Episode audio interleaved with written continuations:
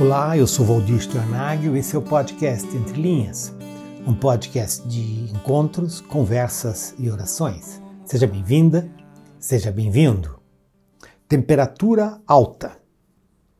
Nesses últimos dias eu fui surpreendido e fiquei assustado com o resultado eh, de uma pesquisa feita entre os dias 3 e 13 de agosto e que tinha como tema Violência e Democracia, Panorama Brasileiro pré-eleições de 2022.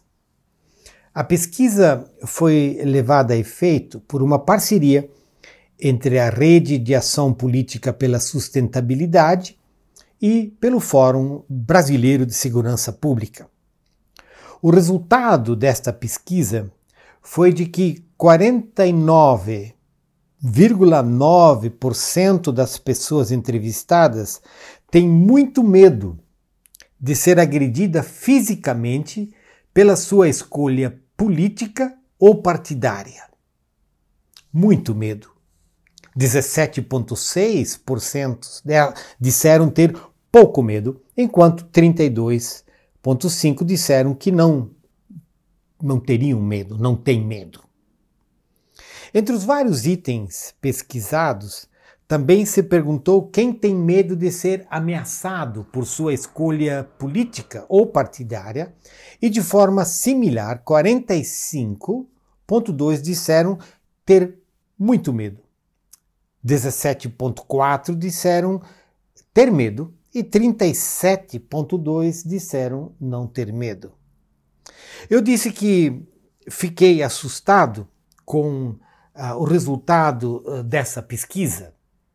Fiquei assustado não quanto a mim ou, ou, minha, ou minha segurança, eu fiquei assustado com o clima uh, de agressividade e intolerância que vivemos eh, neste país, neste momento.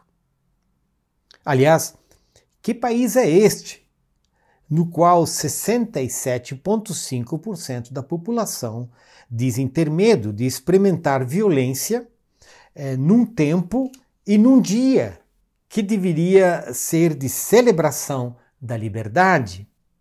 A liberdade de votar e de escolher os seus representantes para os poderes legislativo e executivo deste país. Que país é este? No qual a gente é convidado, convocado a votar e o faz com medo e não com liberdade e até com o sentido de uma alegria comunitária e participativo. Que país é este? Por um tempo até fui cativado pelo mito do brasileiro é, cordial e alegre, para logo me dar conta de que somos um país violento, injusto e profundamente desigual. Somos um país marcado por uma agressividade e por uma violência latente. Aliás, não apenas latente, mas realizada, como havemos nestes últimos tempos. Uma latência que encontra especialmente nas mídias sociais os seus canais de expressão sem freio, sem limite e sem vergonha. Somos o Brasil da violência sem vergonha. O que torna a este quadro, digamos, mais triste e inquietante, é que Carecemos, de fato, de uma liderança, carecemos de estadistas que sejam construtores de paz. A paz que não esconde a verdade, mas a paz que busca a verdade como companheira da justiça e da misericórdia. Verdade, justiça e misericórdia são essenciais na construção de uma paz que seja real e que gere cultura, ou seja, que gere processos coletivos e comunitários de vivência. Uma das perguntas que você de repente também está se fazendo e uma das inquietações que falam alto dentro de mim tem relação com as nossas igrejas evangélicas, com o número crescente dessas igrejas evangélicas neste nosso país e até neste cenário que nós vivemos no atual momento. A pergunta é necessária. As igrejas são construtoras de paz ou elas são fomentadoras de discórdia, separatismo, separatismo e sutis ou até não tão sutis formas de violência. O meu receio é de que, de uma forma geral, não sejamos apenas, entre aspas, iguais a todos, fecha aspas, mas fomentadores é, da suspeita, do cancelamento do outro que não concorde conosco.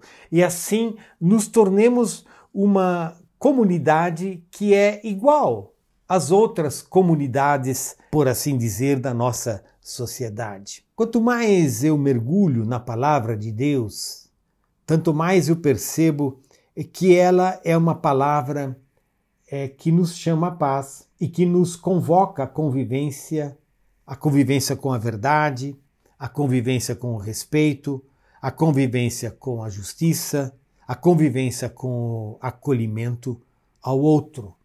Estas são marcas é, de uma comunidade é, que se identifica é, com é, o Jesus dos evangelhos. E essas são marcas que a nossa sociedade carece e para as quais precisamos, de alguma maneira profunda e intensa, nos converter em sensibilidade ao sopro do Espírito e à força da palavra de Deus. Deus nos chama a sermos construtores de uma comunidade que exala a cultura da paz. Deus nos chama, o Espírito de Deus nos convoca a sermos aqueles que vivenciam a experiência testemunhal de uma comunidade que sabe conviver com o outro, aceitar o outro e deixar com que a presença do Cristo marque a cada uma de nossas vidas e a nossa própria comunidade. O que eu gostaria, e aliás, o que eu faço através desse podcast, é convocá-lo à oração Ore comigo, oremos juntos por esta nossa conversão. A conversão para esta obediência evangélica a vivermos numa comunidade que é testemunha da paz, da justiça, do amor e da verdade.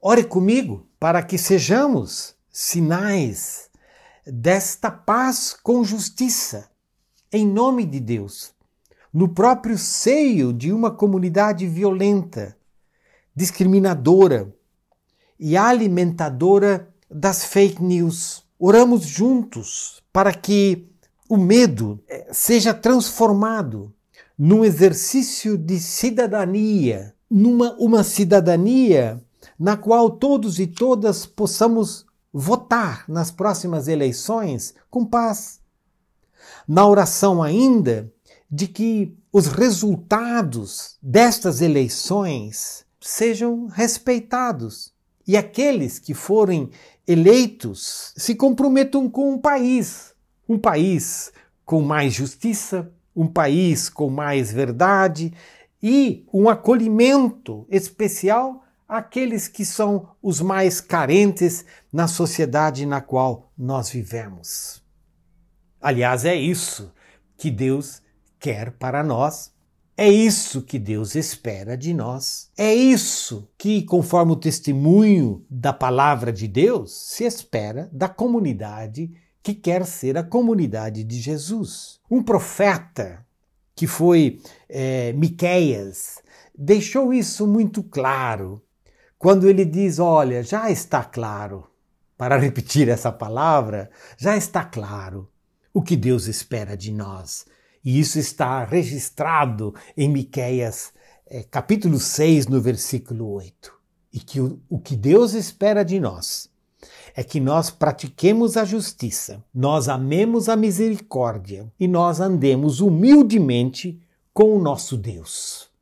E que assim, vivenciando a justiça, a misericórdia, andando com Deus em humildade, nós sejamos testemunhas de um novo jeito de viver, de um novo estilo de vida que honra a Deus, que abraça o outro e que se estabelece como uma comunidade de serviço na sociedade na qual nós vivemos.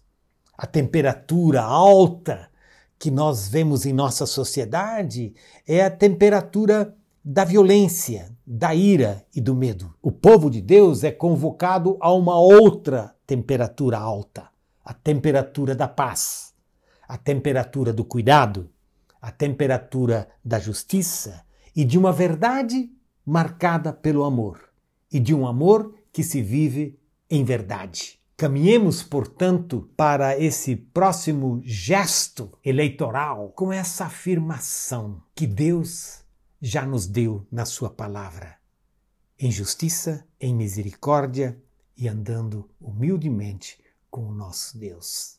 E que assim sejamos sinais da comunidade do Reino de Deus na nossa sociedade. Paz seja conosco.